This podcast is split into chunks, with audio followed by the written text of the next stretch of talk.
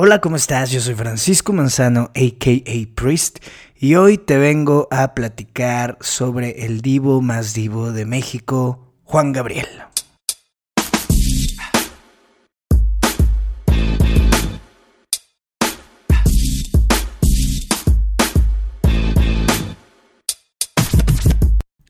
Alberto Aguilera Valadez, mejor conocido como Juan Gabriel o el Divo de Juárez, eh, fue un músico que hoy en día es referente cultural de México y de la música de habla hispana en todo, absolutamente todo el mundo.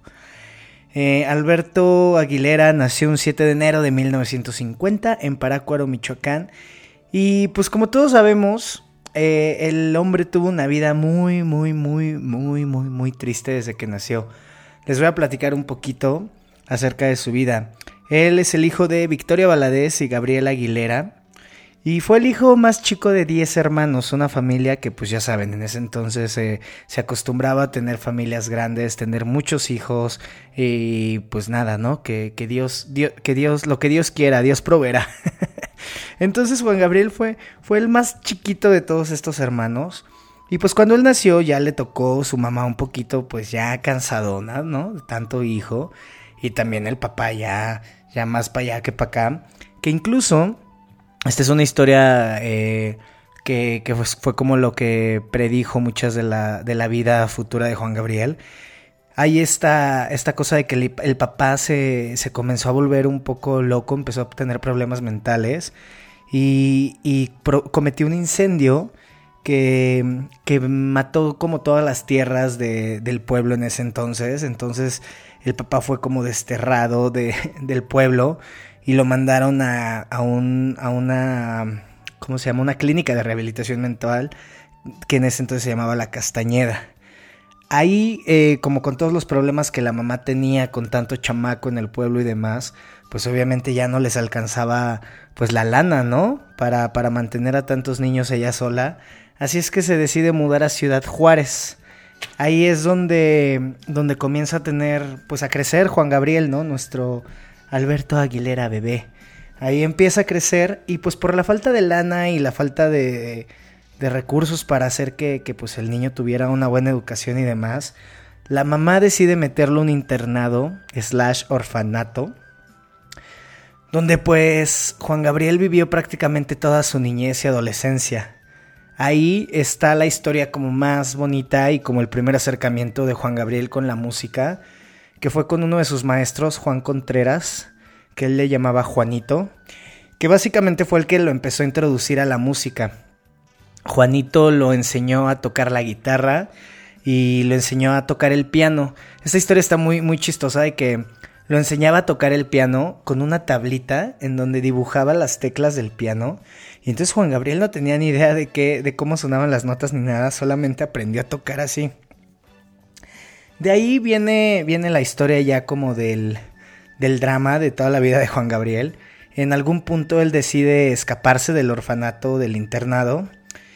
Y pues nada, se va literal de que a, a probar suerte a la calle, así. Eh, era muy morrito, creo que tenía 15, 16 años cuando él decidió escaparse del internado. Y de ahí comenzó pues a, probar suerte ahí en Ciudad Juárez, ¿no? Como que él decía, ah, pues canto bien bonito, sé tocar la guitarra. Así es que ahí es cuando empezó como a escribir canciones y iba por aquí, por un bar, por el otro.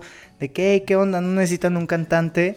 Pero pues obviamente el pedo todo este tiempo fue que pues Juan Gabriel era menor de edad. Y, pues esto ha sido una cosa que, siempre ha sido la ley, ¿no? Un menor de edad no puede estar en un bar.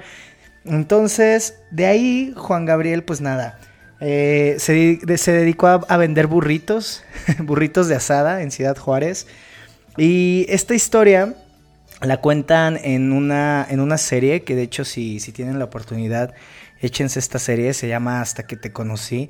De hecho si tienen Amazon Prime y demás, creo que por ahí están todos los episodios pues mientras estaba vendiendo burritos, el, niño Juan Gabriel, el adolescente Juan Gabriel, encontró una iglesia donde estaba un coro que cantaban gospel. Entonces dijo así como de que, güey, ¿qué pedo? ¿Qué es esto? ¿No? De que esta música tan bonita. Así es que decidió unirse al coro. Pues se dieron cuenta los, los, los del coro, el director del coro y demás, que, cantaba bonito, cantaba precioso el niño Juan Gabriel. Y pues lo unieron al coro. Eh, ahí Juan Gabriel se lo llevaron a una gira por California. Y esta historia la cuenta él y todo. Eh, vivió con una, una familia afroamericana en California, de la cual como que empezó a tener más referentes musicales todavía. Nuestro queridísimo Juanga. Hasta que un día dijo, ¿saben qué? Ya es mucha, mucha gringuez, yo no pertenezco aquí, yo no sé qué ando haciendo aquí. Y se regresó a México. Anduvo por Tijuana un ratote, igual probando suerte, de que cantando por aquí y por allá, pero pues siempre el mismo tema, ¿no? De que no, morro, tú estás muy chiquito, tú no puedes andar aquí en los bares. Hasta que regresó a Ciudad Juárez, donde conoció a una de sus mejores amigas, que fue Meche, una prostituta de Ciudad Juárez, que, que pues lo ayudó mucho en los inicios de su carrera. Eh, fue la que lo contactó para que él comenzara a cantar en el tan icónico Noa Noa, que era un bar de Ciudad Juárez. Eh, ahí es donde comenzó la, la, carrera de Juan Gabriel, ¿no? Se empezó a hacer súper conocido por todo Juárez, porque pues era el, el morrito que compone canciones y que canta súper bonito, ¿no? Y él un día dijo, ¿sabes qué? Yo ya soy bien chingón me voy a ir a la CDMX. En ese entonces, nuestro amado y bello Distrito Federal. Y en ese primer intento por, por hacerla en el DF, pues conoció a varias de las celebridades de ese entonces, ¿no? Se rumora por ahí que, que, conoció a Lola Beltrán, a José Alfredo Jiménez, entre muchos otros que pues obviamente le, le dieron como la pila para decir, no memes, obviamente yo soy de aquí, de la música, ¿no? él ya, componía cada vez más, cada vez pues tenía más conocimientos musicales y todo. Y pues la verdad me encantaría decir que esto fue el, lo que le trajo todo el éxito que tuvo después, pero la neta es que no. de hecho le fue muy, muy, muy mal. Tenía que dormir en la calle y cosas así bien, bien tristes, ya saben. Así que decidió regresarse a Ciudad Juárez. Y pues ahí, ¿no? Siguió haciendo lo mismo de, de, de cantar aquí en los bares, por aquí, por allá. Y no fue hasta 1970 donde se dio su segundo chance de regresar a la CDMX. Y pues ahí ya empezó a tener más contactos, ¿no? A retomar los contactos que tuvo desde la primera vez y dijo, a ver, ya, esta es la, la que tiene que pegar. Incluso por ahí en algún punto eh, grabó coros para la mismísima Angélica María. Y pues nada, ¿no? Le estaba ahí haciendo sus pininos, diciendo, ¿saben qué? Por aquí, por allá, buscando pues dónde cantar. Y en algún punto de esta, de esta, de este viaje en la CDMX, él conoció a una actriz que después de mucho tiempo se supo que es la actriz Claudia Islas. Por ahí si pueden ir googleando. Claudia Islas fue una actriz como de la época de las ficheras y demás, pues muy, muy famosilla, por decirlo de una, de una forma. Quien lo invitó a una fiesta de cumpleaños eh, para cantar, ¿no? Lo escuchó cantar y dijo, ¿sabes qué? Tú estás bien, cantas bien, qué hermoso, vente a cantar a mi fiesta de cumpleaños. Obviamente, pues nuestro Juanguita se emocionó, fue con su guitarrita a cantar a la fiesta de esta, de esta señora. Y resulta que pues después de, de la fiesta y demás, Juan Gabriel se quedó por ahí dormido. El punto es que lo inculparon de un robo en esa casa. Eh, resulta que la señora Claudia Isla salía como con ahí un alto ejecutivo de la Policía Federal.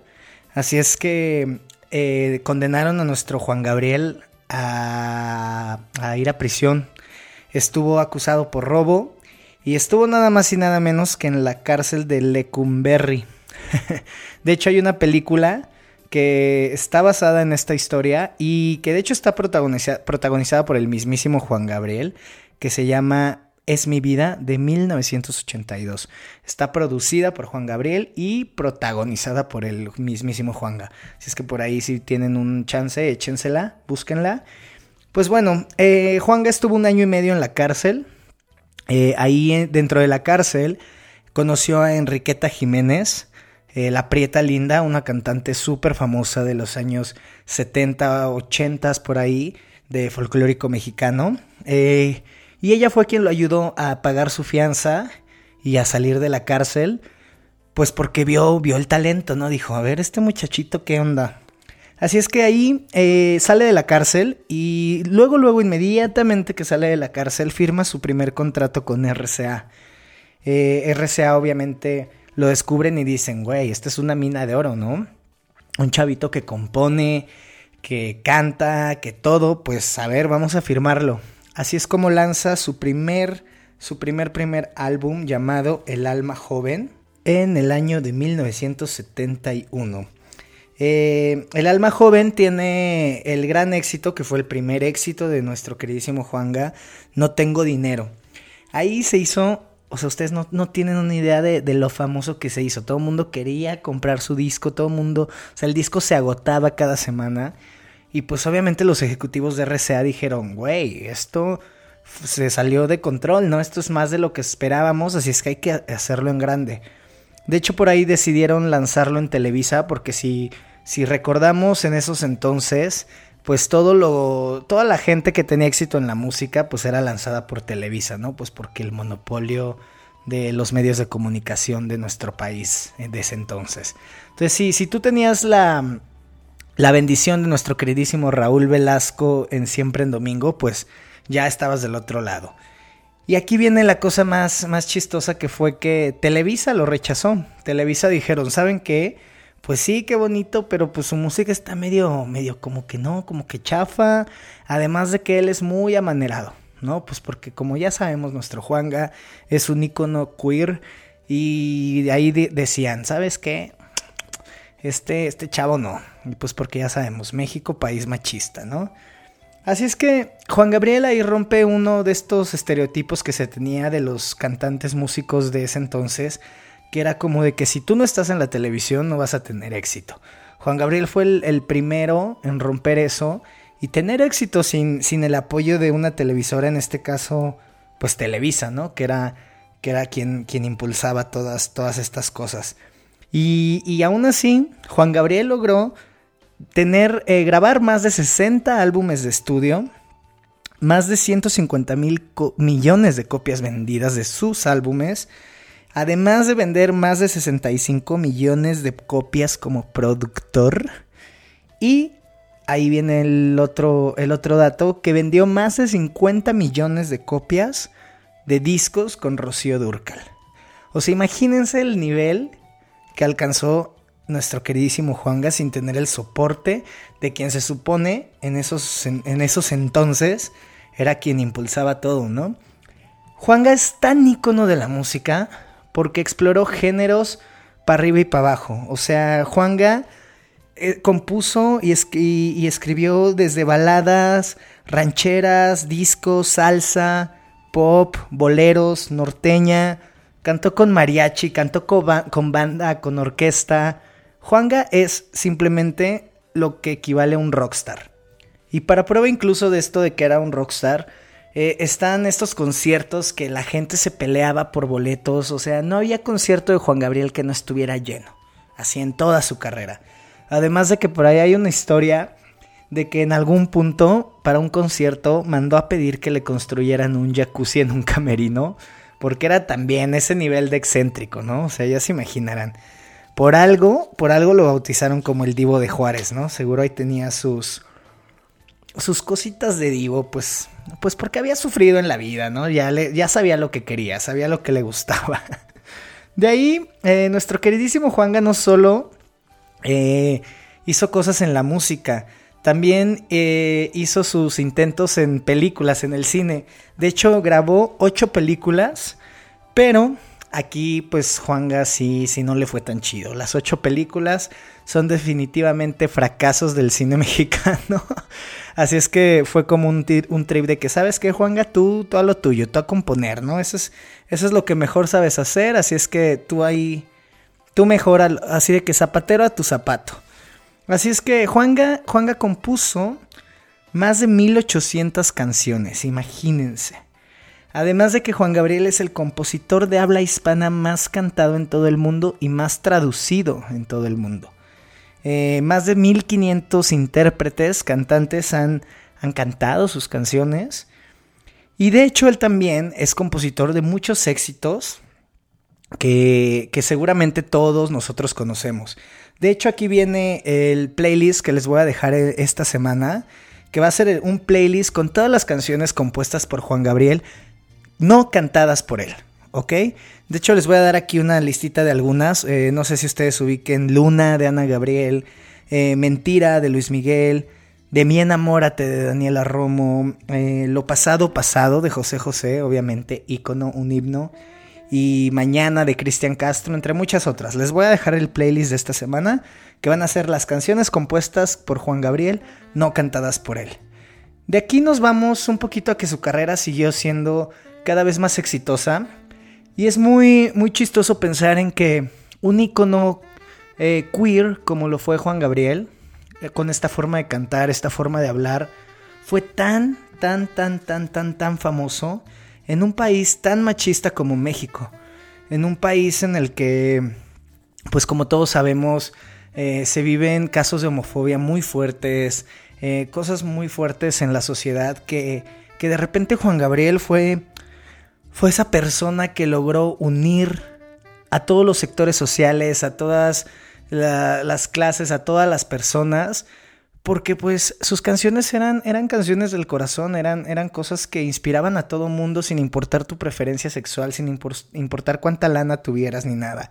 Creo que Juan Gabriel es el, el último compositor mexicano que logró, logró hacer eso, ¿no? Unir, unir a, a una nación en, cuestión de sentimientos y música, ¿no? En 1990 llega el tan icónico y conocido concierto de Bellas Artes eh, de Juan Gabriel, que aquí es el episodio más kitsch de la música mexicana, pero el episodio más icónico, ¿no? en Bellas Artes en 1990, Juanga decide hacer un concierto con un coro monumental, con la Orquesta Sinfónica Nacional, con un mariachi, o sea, eso era un, chile mole pozole tal cual. Y no, y, no pasa nada porque simplemente se hizo la pieza más icónica en uno de los recintos más importantes de nuestro país. Eh, ya de ahí creo que, que viene la, la, pregunta de todos, ¿no? De que decimos, ¿cómo es que Juanga componía tan cabrón? O sea, ¿de dónde le salían tantos sentimientos? Si pues nunca supimos nada de su vida amorosa, ¿no? Y creo que esto es otra cosa muy cabrona de Juanga, que fue un ícono tan grande y siempre, siempre, siempre, siempre eh, mantuvo su vida privada muy, pues tal cual, privada, ¿no? De hecho, está esta, esta respuesta icónica que dio en una entrevista cuando le preguntaron si era gay, que dice, lo que se ve no se pregunta, ¿no? Eh, creo que al final del día él lo que quería era que la gente se enfocara en su música y lo que él hacía. Y también entiendo un poco este rollo de que le gustaba mantener su vida en, un, en una cosa privada, ¿no? De, de, ¿sabes qué? O sea, esto es para mí, esto es mío, yo, yo escribo, yo hago música bonita y quédate con eso. Eh, pero pues también eso es una, una cosa muy de todos los humanos, ¿no? Queremos, queremos sentirnos relacionados con nuestros genios o con la gente que admiramos. Por eso nos encantan que los programas de chisme, saber la vida, que dónde nació, que con quién anda, que si ya va a tener el hijo, que si no, que si bla bla bla bla bla bla bla. Y pues bueno, después de este concierto tan icónico de Bellas Artes, eh, Juan Gabriel siguió sacando discos, obviamente. Tiene eh, discos como Gracias por Esperar de 1994, El México que se nos fue en 1995. Y aquí viene una cosa que fue muy icónica. Eh, se rumora por mucho tiempo que él tuvo como una pelea por ahí muy fuerte con Rocío Durcal, quien fue su, su musa, su inspiración de, mucho, de muchas canciones, y que incluso la carrera de Rocío Durcal se hizo tan grande en México y en Latinoamérica gracias a las canciones de Juan Gabriel. Así es que en 1997 deciden reunirse y grabar un, un álbum llamado Juntos otra vez. De hecho, si buscan en YouTube, hay un, hay un video muy, muy, muy, muy padre en el que están Rocío Durcal y Juan Gabriel en el estudio. Y son como, como pequeñas grabaciones de, de, estas sesiones de estudio que tenían Juanga y Rocío. Y se ve como esta, esta, esta forma de trabajar de los dos. Y, y la, lo, lo, tanto que imponía Juan Gabriel y lo tanto que era un perfeccionista. O sea, ustedes ven cómo, cómo va dirigiendo a Rocío Durcal, cómo le va diciendo cómo cantar eh, escuchen también ese álbum, es una joya, a mí se me hace una joya, joya, joya, juntos otra vez de eh, Juan Gabriel y Rocío Durcal. Y nada, eh, Juanga siguió, siguió haciendo cosas muy interesantes. De hecho, un año después de eso, hizo una de las cosas más, más random, pero más cool, que fue grabar un, un disco, un álbum con la banda El Recodo. De hecho, el disco se llama Con la banda El Recodo. Igual por ahí escúchenlo. De ahí siguió, eh, siguieron éxitos como Todo está bien. Y en el año 2000, algo que, una canción y un álbum que creo que todos recordamos, que es Abrázame muy fuerte para mí es una de las canciones más bonitas que ha escrito Juan Gabriel. O sea, la letra es una intensidad de esas que a los latinos y a los mexicanos nos gustan. Así es que, pues también échense todo el álbum. Juan Gabriel no paró, no paró, no paró jamás. Y eso es algo también como súper admirable de, de Alberto Aguilera. Que él nunca paró de seguir produciendo, seguir componiendo, seguir seguir vigente, ¿no? Él se encargó de que su carrera siempre estuviera vigente, pues porque era algo que él amaba hacer. Así es que de ahí empezó a sacar esta serie de, de álbumes llamados Los Dúo, que fue Los Dúo de 2015 y Los Dúo Volumen 2 de, del mismo año, creo 2015. A ver, sí, 2015 los dos. Y obviamente este fue como una, una cosa medio la gente dice que fue un poquito el disco de despedida de Juan Gabriel, ¿no? De que ya sabía que, que ya se iba para Morelia. Así que tiene, tiene featurings con, con, artistas muy cañones en estos discos. O sea, tiene desde Juanes, Marco Antonio Solís, Vicente Fernández, Isabel Pantoja, que también es otro ícono y una de sus musas. Eh, David Bisbal, Alejandra Guzmán, Espinosa Paz, Laura Pausini, eh, Emanuel, Natalia Lafourcade, eh, Marc Anthony, Alejandro Fernández, J Balvin, Belinda, Joan Sebastián, Franco De Vita, y así puedo seguir Ana Gabriel, Carla, Morrison, Morrison, Carla Morrison. y hasta las mismísimas Fifth Harmony tienen un dueto con Juan Gabriel. Imagínense el alcance que tenía este señor para que, que toda la gente quisiera colaborar con él. Yo siento en lo personal que, que una de las cosas que sí me arrepiento en la vida es nunca haberlo visto en vivo. La verdad es que para mí Juan Gabriel siempre ha sido una inspiración súper, súper, súper grande musicalmente, eh, como compositor, como escritor ah, y de vida, ¿no? Creo que, que Juan Gabriel también nos enseñó que, que, a pesar de todas las dificultades que, que, tengas en la vida y que la vida te trate menos que mierda, siempre puedes puedes superarte y siempre, siempre vas a sobrevivir y siempre vas a poder hacer cosas si, si las quieres hacer, ¿no? Eso está muy, muy chido, que siempre mostró como este espíritu súper humano y a pesar de todo el éxito que tuvo, como que siempre estaba ahí presente, ¿no? Em, obviamente eh, todos recordamos aquel trágico día, el 28 de agosto del 2016, que además fue dos días después de mi cumpleaños, cuando Juan Gabriel falleció. Y algo que me sorprende muchísimo, y repito, es que vuelvo al punto de que Juan Gabriel nos enseñó a romper prejuicios, ¿no? Tanto que, el homenaje que se hizo en su muerte en Bellas Artes fue una locura, una locura. O sea, tú veías a gentes de todas partes, de todas clases, de todas, eh, de, todas partes, de todo, todo, todo juntos ahí para homenajear al Divo de Juárez. Realmente es, es un músico y un compositor que, que todo México admiró, que todo México canta, que todo México lo tiene como referencia. Y creo que, eso es algo muy padre, ¿no? Tener un icono tan grande de, en la música de habla hispana como Juan Gabriel. Eh, creo que, que, su legado y su amor van a ser de que eternos en, en, esta, en esta sociedad mexa, en esta sociedad latina.